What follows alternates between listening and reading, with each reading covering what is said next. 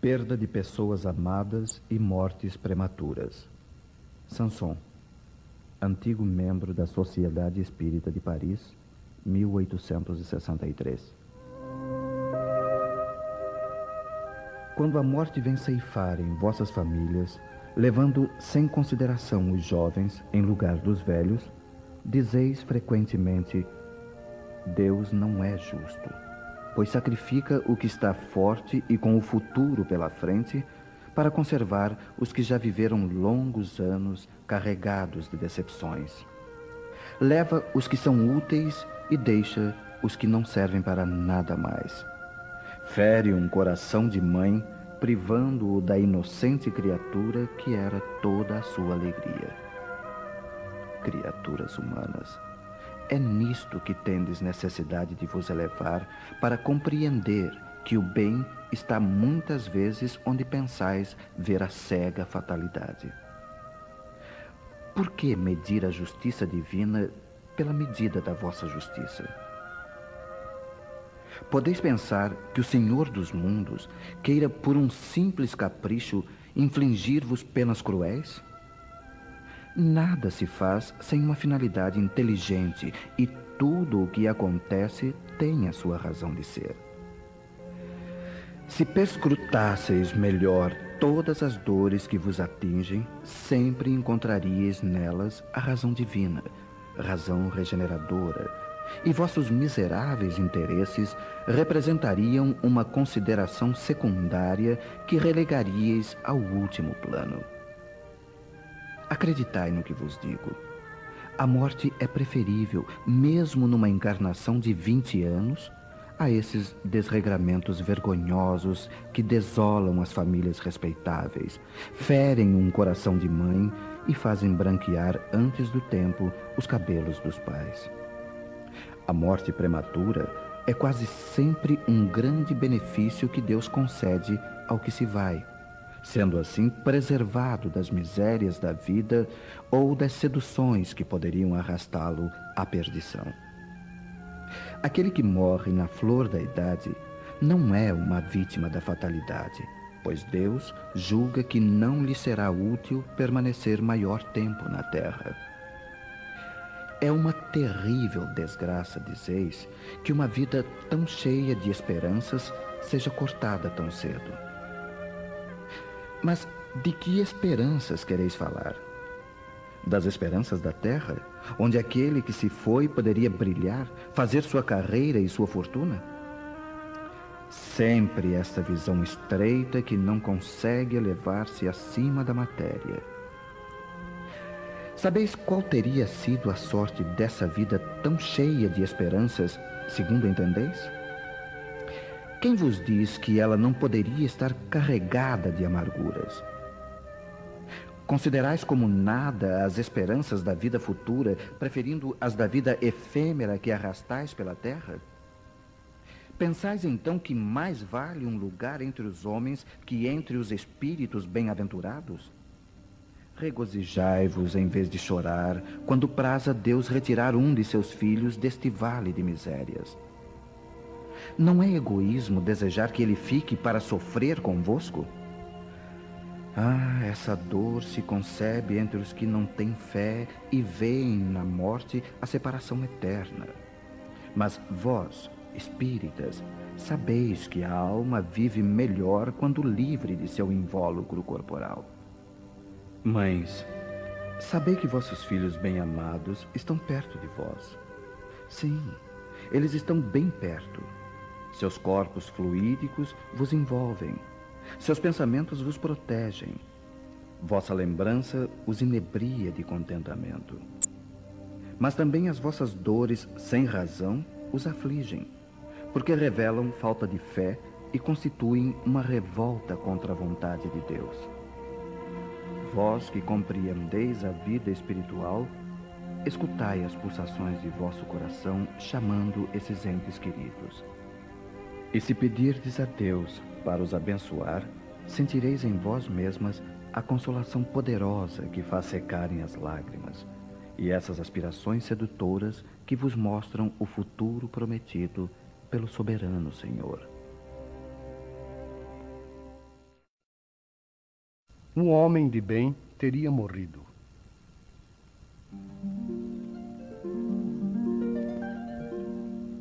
Dizeis frequentemente, ao falar de um malvado que escapa a um perigo: se fosse um homem de bem, teria morrido. Pois bem, ao dizer isso, estais com a verdade, porque, efetivamente, Deus concede muitas vezes a um espírito ainda jovem na senda do progresso uma prova mais longa que é um bom, que receberá em recompensa ao seu mérito o favor de uma prova tão curta quanto possível. Assim, pois, quando empregais este axioma, não duvideis de que estáis cometendo uma blasfêmia. Se morre um homem de bem, vizinho de um malvado, apressai-vos a dizer: seria bem melhor se tivesse morrido aquele. Cometeis então um grande erro, porque aquele que parte terminou a sua tarefa, e o que ficou talvez nem a tenha começado. Por que então quereis que o mal não tenha tempo de acabá-la e que o outro continue preso à gleba terrena? Que diríeis de um prisioneiro que, tendo concluído a sua pena, continuasse na prisão enquanto se desse a liberdade a outro que não tinha direito? Ficais sabendo, pois, que a verdadeira liberdade está no desprendimento dos laços corporais e que, enquanto estais na terra, estais em cativeiro. Habituai-vos a não censurar o que não podeis compreender. E crede que Deus é justo em todas as coisas. Frequentemente o que vos parece um mal é um bem. Mas as vossas faculdades são tão limitadas que o conjunto do grande todo escapa aos vossos sentidos obtusos. Esforçai-vos por superar pelo pensamento a vossa estreita esfera, e à medida que vos elevardes, a importância da vida terrena diminuirá aos vossos olhos. Porque então ela vos aparecerá como um simples incidente na infinita duração da vossa existência espiritual, a única verdadeira existência.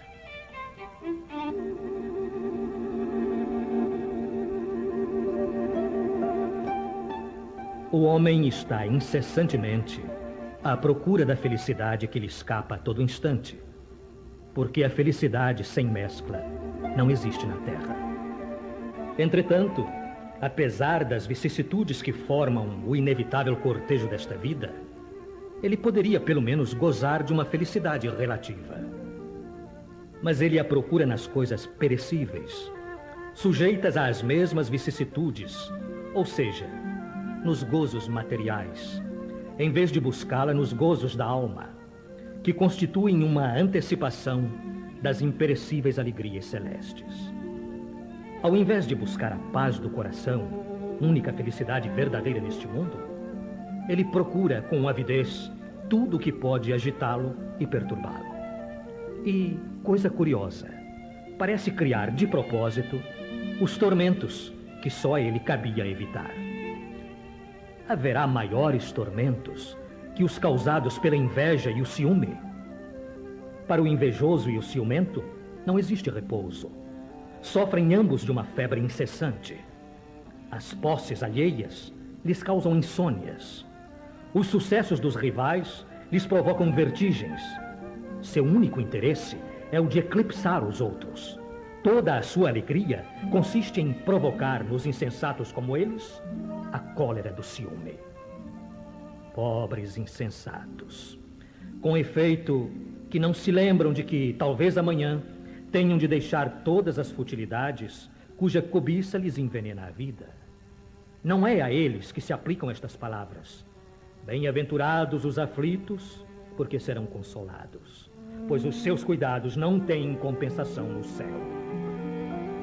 Quantos tormentos, pelo contrário, consegue evitar aquele que sabe contentar-se com o que possui, que vê sem inveja o que não lhe pertence, que não procura parecer mais do que é. Está sempre rico, pois se olha para baixo ao invés de olhar para cima de si mesmo, vê sempre os que possuem menos do que ele. Está sempre calmo, porque não inventa necessidades absurdas. E a calma em meio das tormentas da vida não será uma felicidade.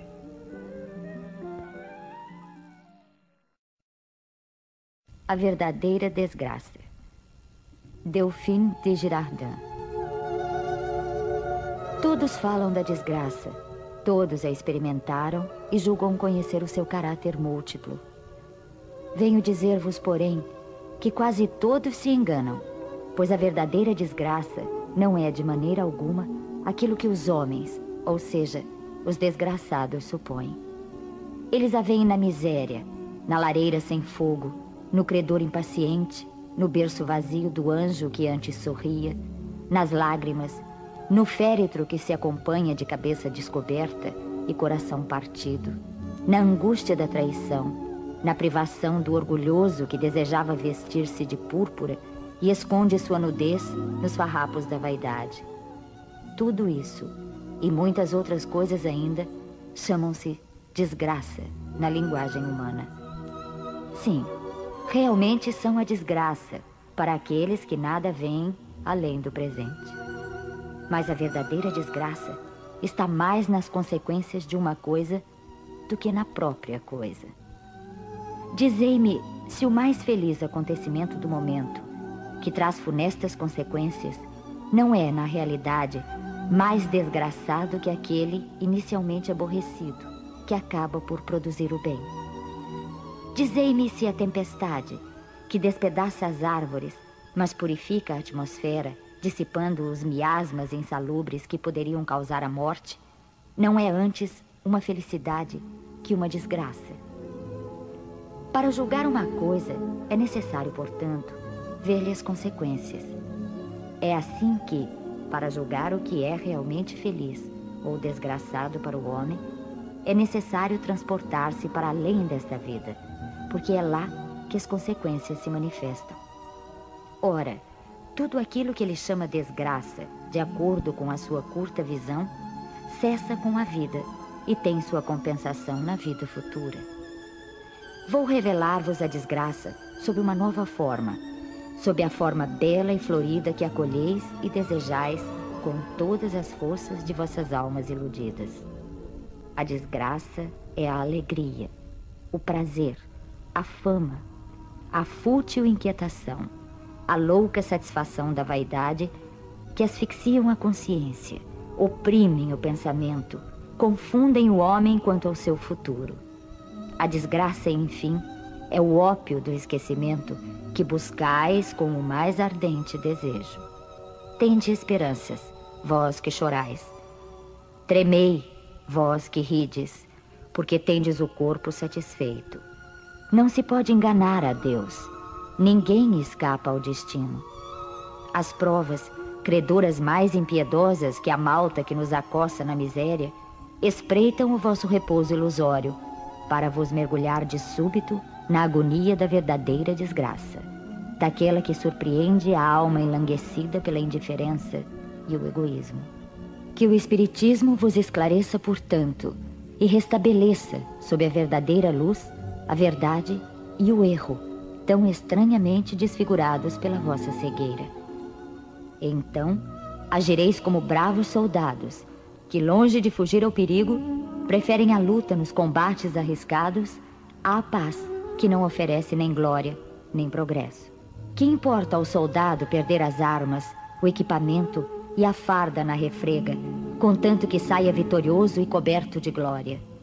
Que importa àquele que tem fé no porvir deixar a vida no campo de batalha, sua fortuna e sua veste carnal, contanto que sua alma possa entrar radiosa no reino celeste? A melancolia, François de Genève. Sabeis por que uma vaga tristeza se apodera por vezes de vossos corações e vos faz sentir a vida tão amarga? É o vosso espírito que aspira à felicidade e à liberdade, mas ligado ao corpo que lhe serve de prisão, se cansa em vãos esforços para escapar. E vendo que esses esforços são inúteis, cai no desânimo, fazendo o corpo sofrer sua influência com a languidez, o abatimento e uma espécie de apatia que de vós se apoderam, tornando-vos infelizes. Acreditai no que vos digo e resisti com energia a essas impressões que vos enfraquecem a vontade. Essas aspirações de uma vida melhor são inatas no espírito de todos os homens, mas não a busqueis neste mundo. Agora que Deus vos envia os seus espíritos para vos instruírem sobre a felicidade que vos está reservada, esperai pacientemente o anjo da libertação que vos ajudará a romper os laços que mantêm cativo o vosso espírito. Pensai que tendes a cumprir, durante vossa prova na terra, uma missão de que já não podeis duvidar, seja pelo devotamento à família, seja no cumprimento dos diversos deveres que Deus vos confiou. E se no curso dessa prova, no cumprimento de vossa tarefa, virdes tombarem sobre vós os cuidados, as inquietações e os pesares, sede fortes e corajosos para os suportar. Enfrentai-os decisivamente, pois são de curta duração e devem conduzir-vos junto aos amigos que chorais, que se alegrarão com a vossa chegada e vos estenderão os braços para vos conduzirem a um lugar onde não tem acesso às amarguras terrenas.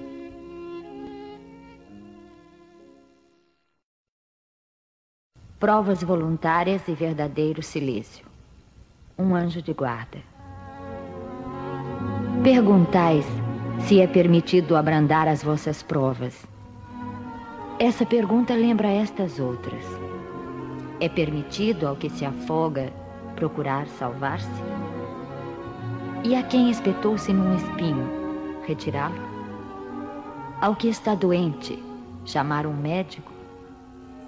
As provas têm por fim exercitar a inteligência, assim como a paciência e a resignação. Um homem pode nascer numa posição penosa e difícil precisamente para obrigá-lo a procurar os meios de vencer as dificuldades. O mérito consiste em suportar, sem lamentações, as consequências dos males que não se podem evitar, em perseverar na luta, em não se desesperar quando não se sai bem, e nunca em deixar as coisas correrem, que seria preguiça ao invés de virtude. Essa questão nos conduz naturalmente a outra.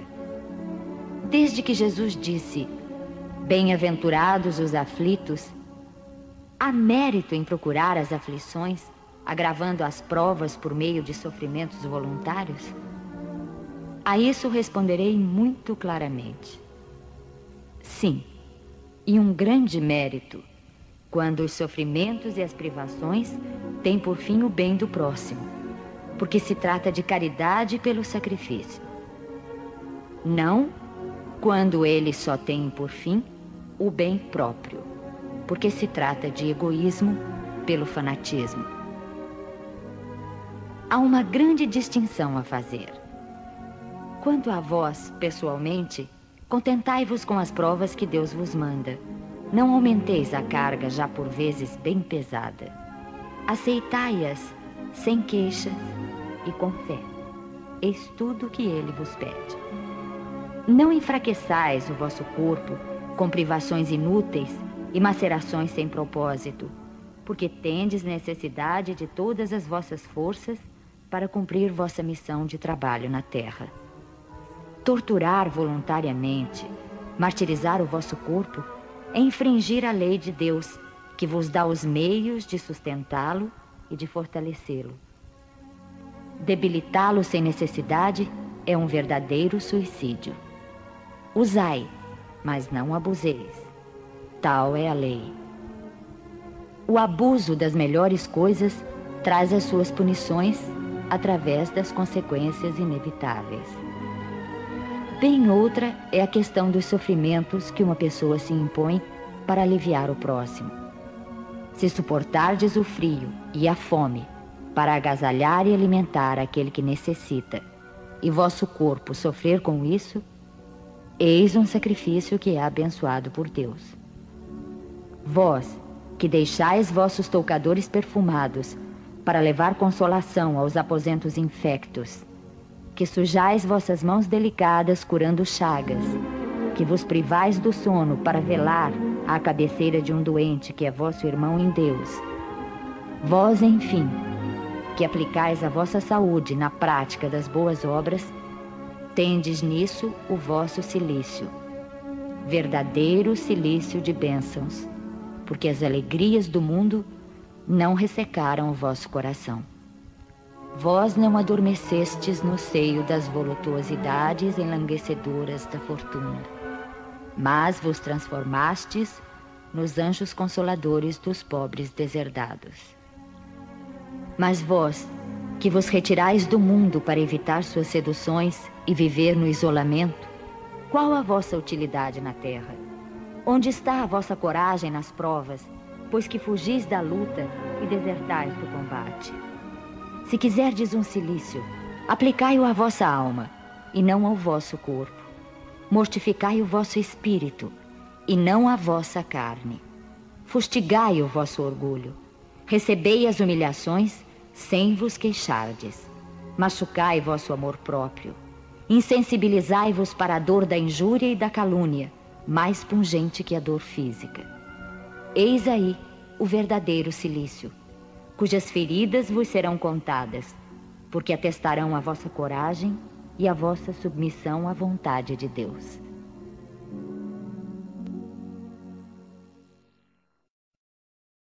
Deve-se pôr termo às provas do próximo quando se pode, ou devemos, por respeito aos desígnios de Deus, deixá-las seguir o seu curso?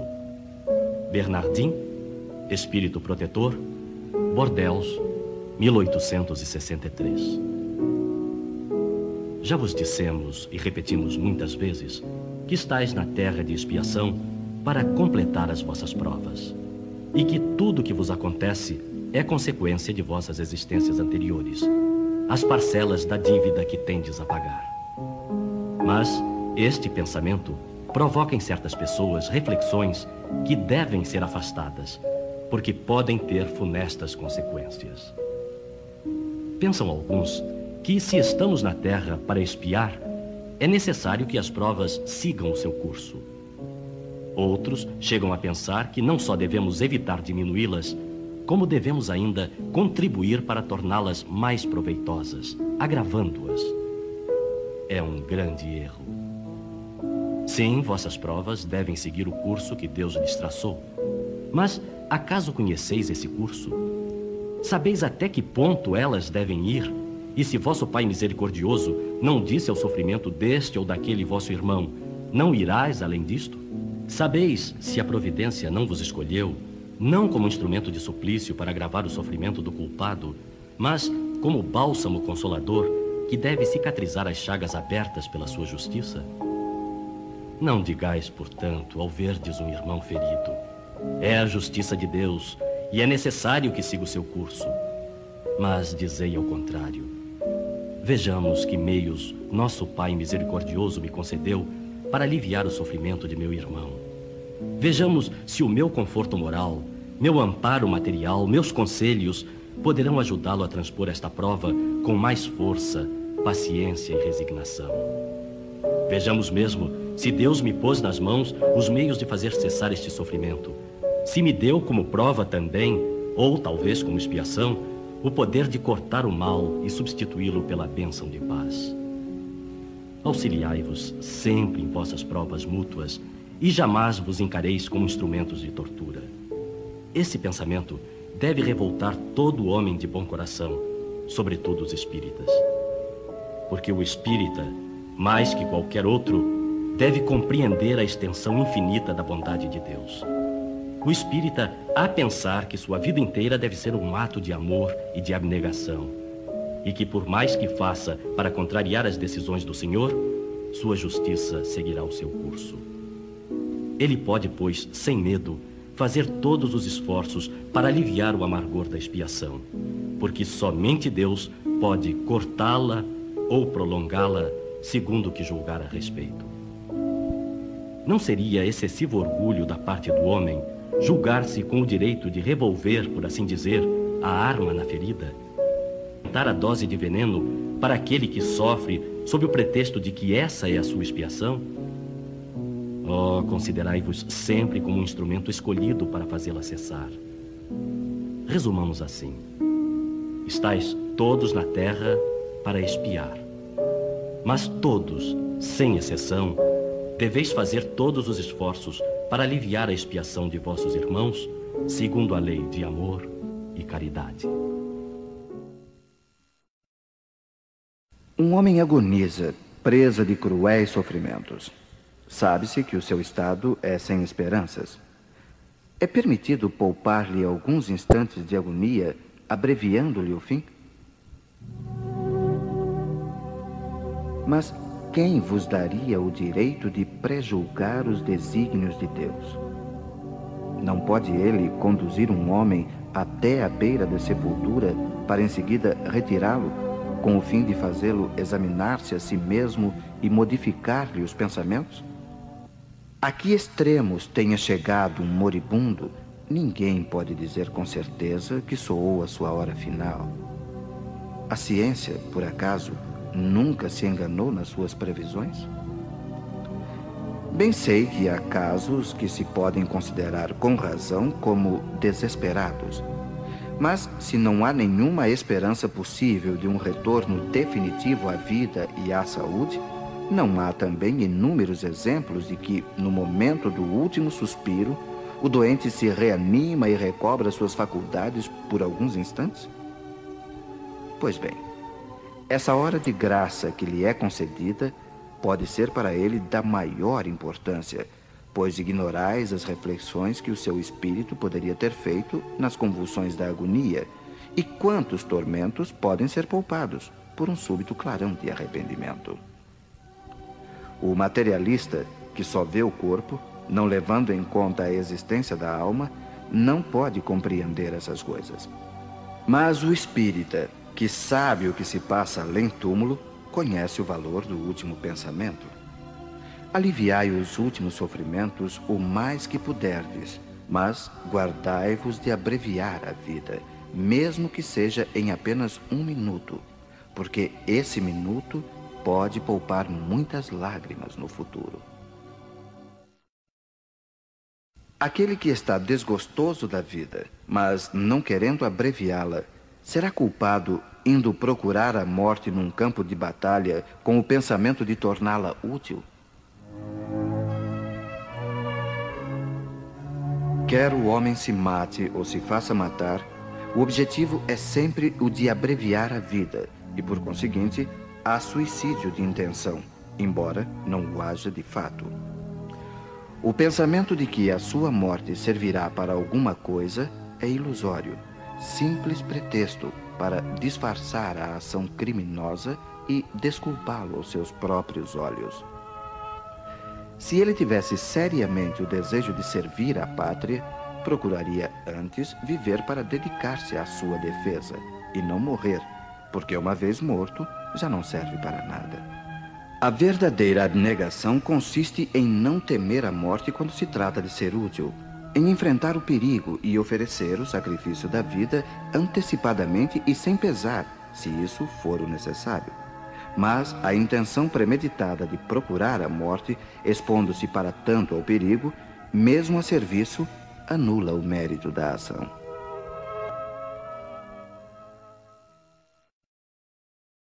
Um homem se expõe a um perigo iminente para salvar a vida de um semelhante, sabendo que ele mesmo sucumbirá. Isso pode ser considerado como suicídio? Não havendo a intenção de procurar a morte, não há suicídio, mas devotamento e abnegação, mesmo com a certeza de perecer. Mas quem pode ter essa certeza? Quem diz que a providência não reservará um meio inesperado de salvação no momento mais crítico? Não pode ela salvar até mesmo aquele que estiver na boca de um canhão?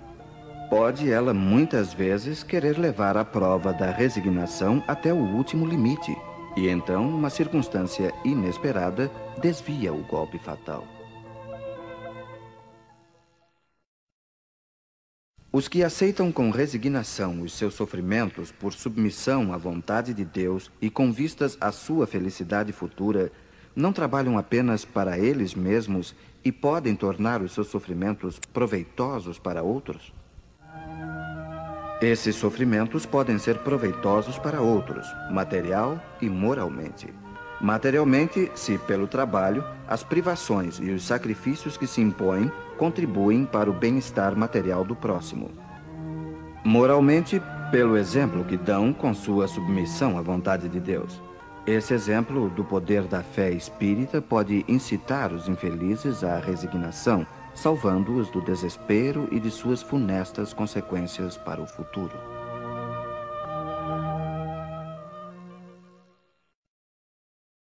O Cristo Consolador, o jugo leve. Vinde a mim todos os que andais em sofrimento e vos achais carregados, e eu vos aliviarei. Tomai sobre vós o meu jugo, e aprendei de mim, que sou manso e humilde de coração, e acharei descanso para as vossas almas. Porque o meu jugo é suave e o meu fardo é leve. Todos os sofrimentos, misérias, decepções, dores físicas, perdas de seres queridos, encontram sua consolação na fé do futuro e na confiança na justiça de Deus, que o Cristo veio ensinar aos homens.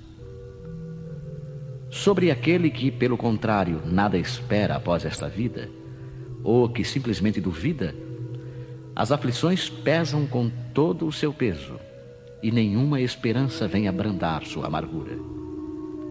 Eis o que levou Jesus a dizer: Vinde a mim, vós todos que estáis fatigados, e eu vos aliviarei. Jesus, entretanto, impõe uma condição para a sua assistência e para a felicidade que promete aos aflitos. Essa condição é a da própria lei que ele ensina. Seu jugo é a observação dessa lei.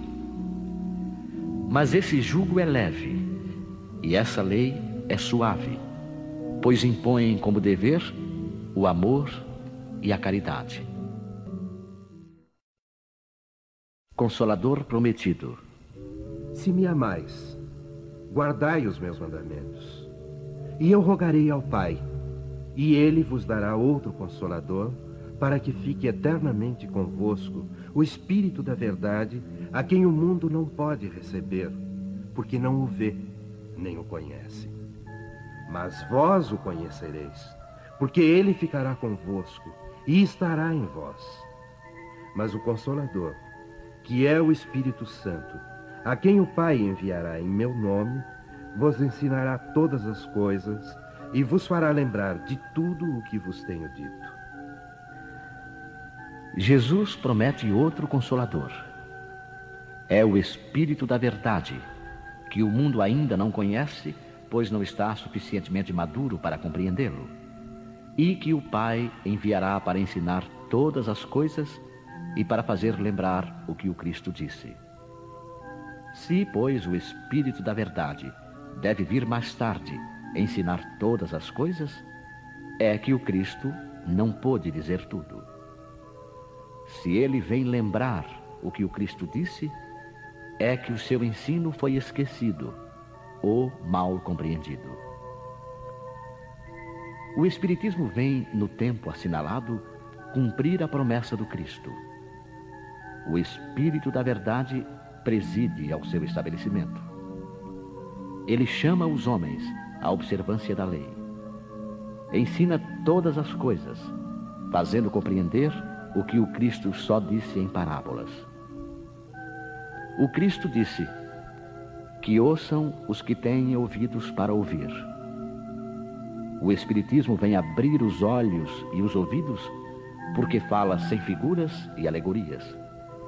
Levanta o véu propositalmente lançado sobre certos mistérios e vem, por fim, trazer uma suprema consolação aos deserdados da terra e a todos os que sofrem ao dar uma causa justa e um objetivo útil a todas as dores. Disse o Cristo: Bem-aventurados os aflitos, porque eles serão consolados.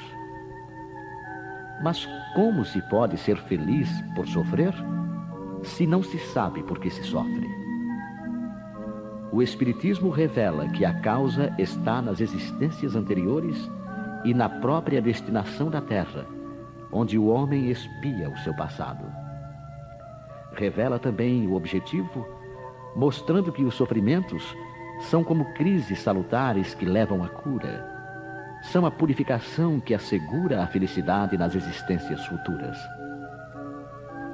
O homem compreende que mereceu sofrer e acha justo o sofrimento. Sabe que esse sofrimento auxilia o seu adiantamento e o aceita sem queixas, como o trabalhador aceita o serviço que lhe assegura o salário. O Espiritismo lhe dá uma fé inabalável no futuro e a dúvida pungente não tem mais lugar na sua alma.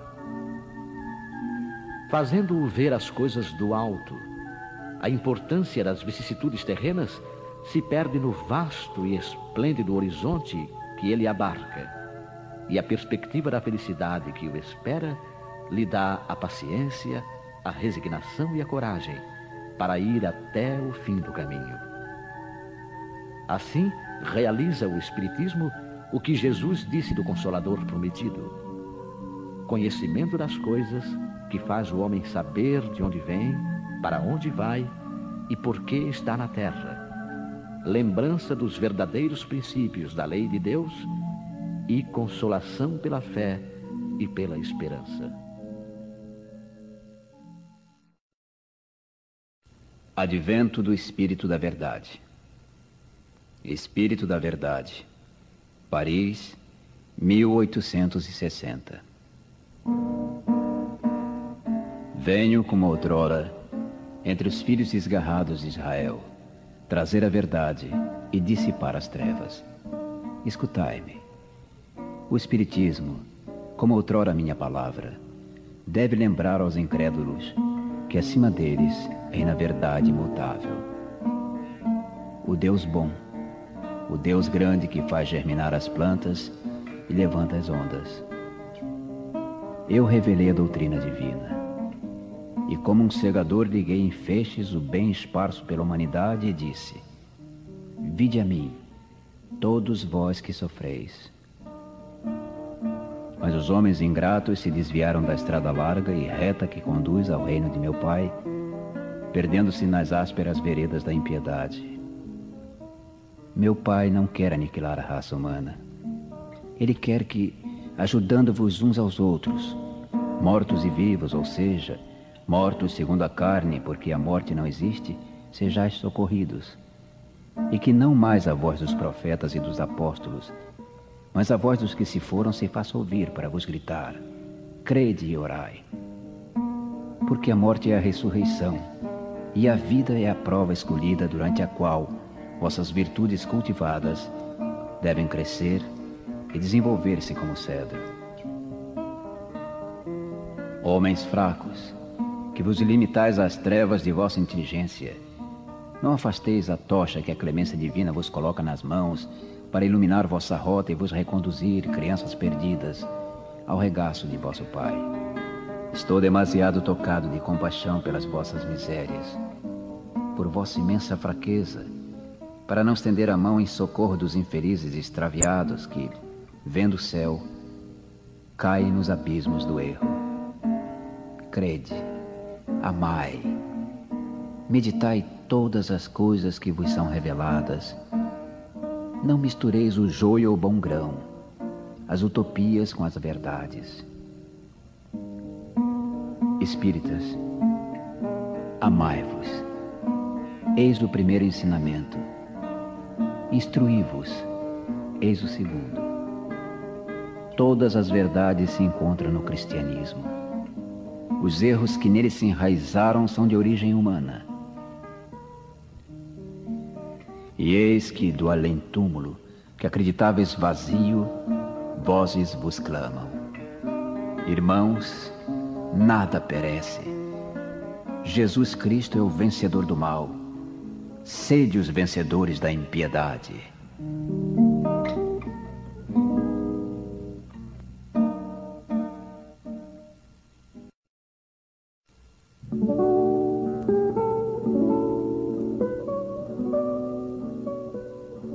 Venho ensinar e consolar os pobres deserdados.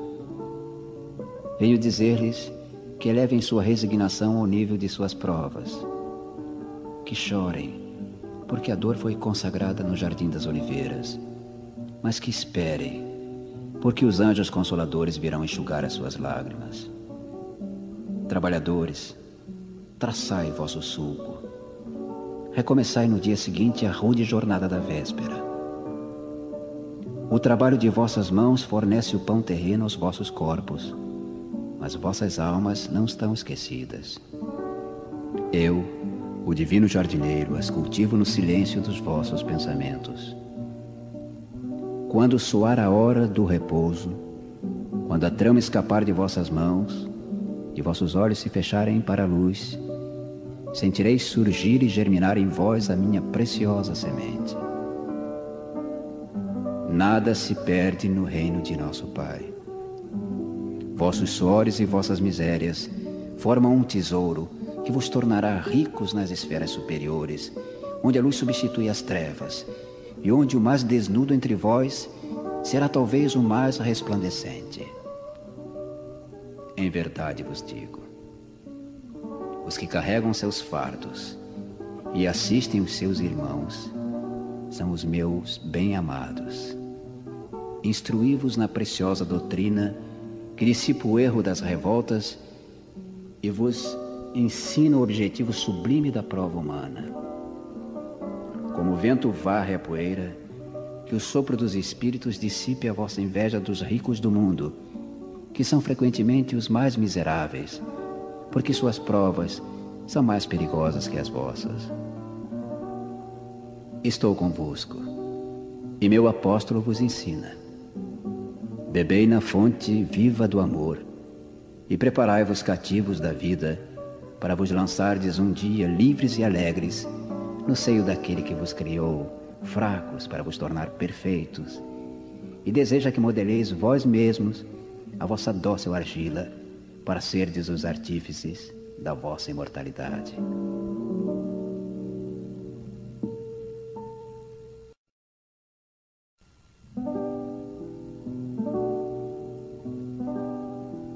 Eu sou o grande médico das almas e venho trazer-vos o remédio que vos deve curar. Os débeis, os sofredores e os enfermos são os meus filhos prediletos, e venho salvá-los. Vinde, pois, a mim, todos vós que sofreis e que estáis carregados, e sereis aliviados e consolados. Não procureis alhures a força e a consolação, porque o mundo é impotente para dá-las. Deus dirige aos vossos corações um apelo supremo através do Espiritismo. Escutai-o.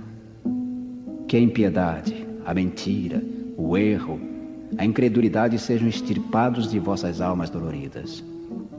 São esses os monstros que sugam o mais puro do vosso sangue e vos produzem chagas quase sempre mortais. Que no futuro, humildes e submissos ao Criador, pratiqueis sua divina lei amai e orai. Sede dóceis aos Espíritos do Senhor. Invocai-o do fundo do coração. Então, ele vos enviará o seu Filho bem-amado para vos instruir e vos dizer estas boas palavras.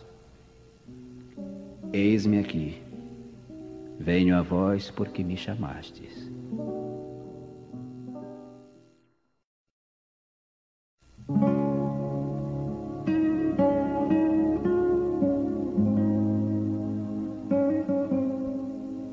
Deus consola os humildes e dá força aos aflitos que a suplicam. Seu poder cobre a terra e por toda parte, ao lado de cada lágrima, põe o bálsamo que consola.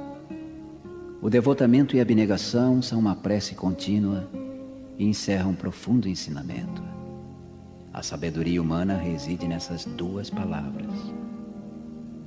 Possam todos os espíritos sofredores compreender esta verdade ao invés de reclamar contra as dores, os sofrimentos morais que são aqui na terra o vosso quinhão.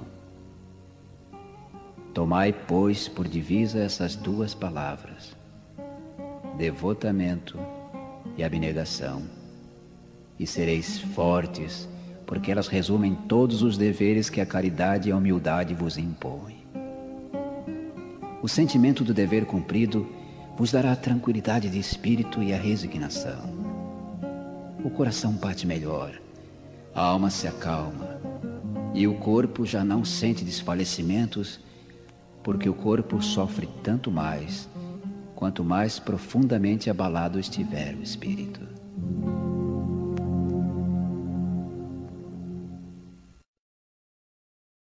Bem-aventurados os pobres de espírito. O que se deve entender por pobres de espírito? Bem-aventurados os pobres de espírito, porque deles é o reino dos céus. A incredulidade se diverte com esta máxima: Bem-aventurados os pobres de espírito, como com muitas outras coisas que não compreende. Por pobres de espírito, entretanto, Jesus não entende os tolos, mas os humildes, e diz que o reino dos céus é destes e não dos orgulhosos. Os homens cultos e inteligentes, segundo o mundo, fazem geralmente tão elevada a opinião de si mesmos e de sua própria superioridade que consideram as coisas divinas como indignas de sua atenção. Preocupados somente consigo mesmos, não podem elevar o pensamento a Deus. Essa tendência a se acreditarem superiores a tudo leva-os muito frequentemente a negar o que, sendo-lhe superior, pudesse rebaixá-los, e a negar até mesmo a divindade. E, se concordam em admiti-la, contestam-lhe um dos seus mais belos atributos, a ação providencial sobre as coisas deste mundo, convencidos de que são suficientes para bem governá-lo. Tomando sua inteligência como medida da inteligência universal e julgando-se aptos a tudo compreender, não podem admitir como possível aquilo que não compreendem. Quando se pronunciam sobre alguma coisa, seu julgamento é para eles inapelável. Se não admitem o um mundo invisível e um poder extra-humano, não é porque isso esteja fora do seu alcance, mas porque o seu orgulho se revolta à ideia de alguma coisa a que não possam sobrepor-se e que os faria descer do seu pedestal. Eis porque só têm sorrisos de desdém por tudo o que não seja do mundo visível e tangível atribuem-se demasiada inteligência e muito conhecimento para acreditarem em coisas que, segundo pensam, são boas para os simples, considerando como pobres de espírito os que as levam a sério. Entretanto, digam o que quiserem, terão de entrar, como os outros, nesse mundo invisível que tanto ironizam. Então seus olhos se abrirão e reconhecerão o erro. Mas Deus, que é justo, não pode receber da mesma maneira aquele que desconheceu o seu poder e aquele que humildemente se submeteu às suas leis, nem aquinhoá-los por igual. Ao dizer que o reino dos céus é para os simples, Jesus ensina que ninguém será nele admitido sem a simplicidade de coração e a humildade de espírito que o ignorante que possui essas qualidades será preferido ao sábio que acreditar mais em si mesmo do que em Deus. Em todas as circunstâncias, ele coloca a humildade entre as virtudes que nos aproximam de Deus e o orgulho entre os vícios que dele nos afastam. E isso por uma razão muito natural, pois a humildade é uma atitude de submissão a Deus, enquanto o orgulho é a revolta contra ele. Mais vale, portanto, para a felicidade do homem ser pobre de espírito no sentido mundano e rico de qualidades morais.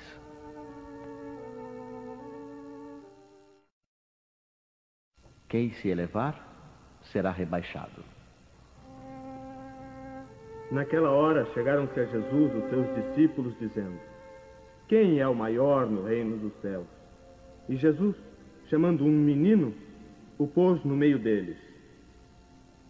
Na verdade vos digo que se não vos fizerdes como meninos, não entrareis no reino dos céus. Todo aquele, pois, que se humilhar e se fizer pequeno como este menino, esse será o maior no reino dos céus. E o que receber em meu nome um menino como este, a minha que recebe. Então se chegou a ele a mãe dos filhos de Zebedeu com seus filhos, adorando-o e pedindo-lhe alguma coisa. Que queres? Respondeu ela: Dize a estes meus dois filhos que se assentem no teu reino, um à tua direita e outro à tua esquerda. Não sabeis o que te disse. Podeis vós beber o cálice que eu hei de beber? Disseram-lhe eles: Podemos. É verdade que haveis de beber o meu cálice, mas pelo que toca o terdes assento à minha direita ou à minha esquerda, não pertence a mim conceder-vos, mas isto é para aqueles a quem meu Pai o tem preparado. E quando os dez ouviram isto, indignaram-se contra os dois irmãos. Mas Jesus os chamou a si. Sabeis que os príncipes das nações dominam os seus vassalos e que os maiores exercitam sobre eles o seu poder. Não será assim entre vós. Mas aquele que quiser ser o maior, esse será o vosso servidor. E o que entre vós quiser ser o primeiro, seja o vosso escravo. Assim como o filho do homem, que não veio para ser servido, mas para servir e para dar a sua vida em redenção de muitos. E aconteceu que, entrando Jesus num sábado em casa de um dos principais fariseus a tomar a sua refeição, ainda eles o estavam ali observando. E notando como os convidados escolhiam os primeiros assentos à mesa, propôs-lhes esta parábola. Quando fores convidado a alguma boda, não te assentes no primeiro lugar, porque pode ser que esteja ali outra pessoa mais autorizada que tu, convidada pelo dono da casa, e que vindo este, que te convidou a ti e a ele, te diga: dá o teu lugar a este, e tu, envergonhado, vá buscar o último lugar. Mas quando fores convidado, vai tomar o último lugar, para que, quando vier o que te convidou, te diga: amigo, senta-te mais para cima. Servir-te-á isso então de glória na presença dos que estiverem juntamente sentados à mesa. Porque todo o que se exalta será humilhado, e todo o que se humilha será exaltado. Estas máximas são consequências do princípio de humildade que Jesus põe incessantemente como condição essencial da felicidade prometida aos eleitos do Senhor, nas seguintes palavras: Bem-aventurados os pobres de espírito, porque deles é o reino dos céus. Ele toma um menino como exemplo da simplicidade de coração e diz: Todo aquele, pois, que se fizer pequeno como este menino, será o maior no reino dos céus. Ou seja, aquele que não tiver pretensões à superioridade ou à infalibilidade. O mesmo pensamento fundamental se encontra nesta outra máxima. Aquele que quiser ser o maior, seja o que vos sirva. E ainda nesta, porque quem se exaltar será humilhado, e quem se humilhar será exaltado. O Espiritismo vem confirmar a teoria pelo exemplo, ao mostrar que os grandes no mundo dos espíritos são os que foram pequenos na terra, e que frequentemente são bem pequenos os que foram grandes e poderosos. É que os primeiros levaram consigo, ao morrer, aquilo que unicamente constitui a verdadeira grandeza no céu e que nunca se perde: as virtudes. Enquanto os outros tiveram de deixar aquilo que os fazia grandes na terra e que não se pode levar: a fortuna, os títulos, a glória a linhagem. Não tendo nada mais, chegam ao outro mundo desprovidos de tudo, como náufragos que tudo perderam, até as roupas. Conservam apenas o orgulho, que torna ainda mais humilhante a sua nova posição, porque veem acima deles e resplandecentes de glória aqueles que espezinharam na terra.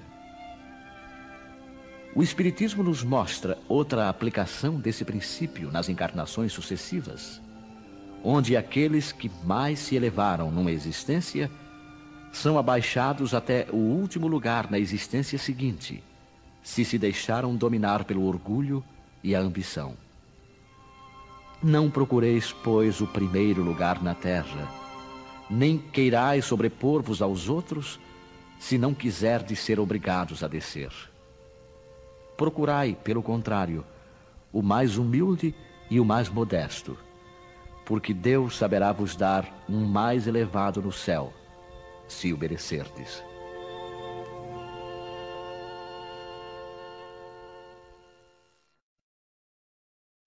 Mistérios ocultos aos sábios e prudentes. Naquele tempo, respondendo, disse Jesus: Graças te dou a ti, Pai, Senhor do céu e da terra, porque escondeste estas coisas aos sábios e prudentes e as revelaste aos simples e pequeninos. Pode parecer estranho que Jesus renda graças a Deus por haver revelado essas coisas aos simples e pequeninos, que são os pobres de espírito, ocultando-as aos sábios e prudentes, aparentemente mais aptos a compreendê-las. É que precisamos entender pelos primeiros, os humildes, os que se humilham diante de Deus e não se consideram superiores aos outros. E pelos segundos, os orgulhosos, envaidecidos do seu saber mundano, que se julgam prudentes, pois que eles negam a Deus tratando-o de igual para igual, quando não o rejeitam. Isso porque, na antiguidade, sábio era sinônimo de sabichão. Assim, Deus lhes deixa a busca dos segredos da terra e revela-os do céu aos humildes que se inclinam perante ele. O mesmo acontece hoje com as grandes verdades reveladas pelo Espiritismo.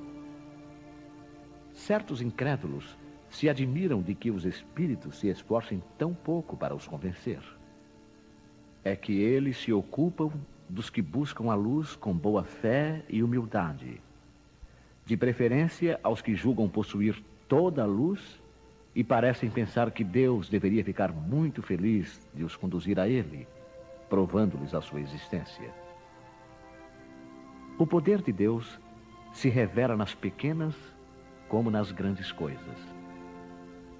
Ele não põe a luz sobre o alqueire, mas a derrama por toda parte. Cegos são os que não a veem. Deus não quer abrir-lhes os olhos à força, pois que eles gostam de os ter fechados chegará a sua vez. Mas antes, é necessário que sintam as angústias das trevas e reconheçam Deus, e não o acaso, na mão que lhes fere o orgulho.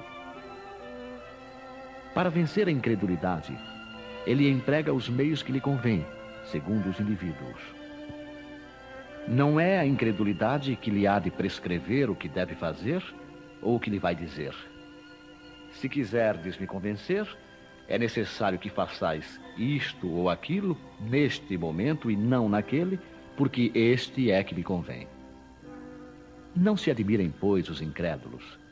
Se Deus e os espíritos, que são os agentes da sua vontade, não se. Perguntem o que diriam se o último dos seus servos lhes quisessem fazer imposições.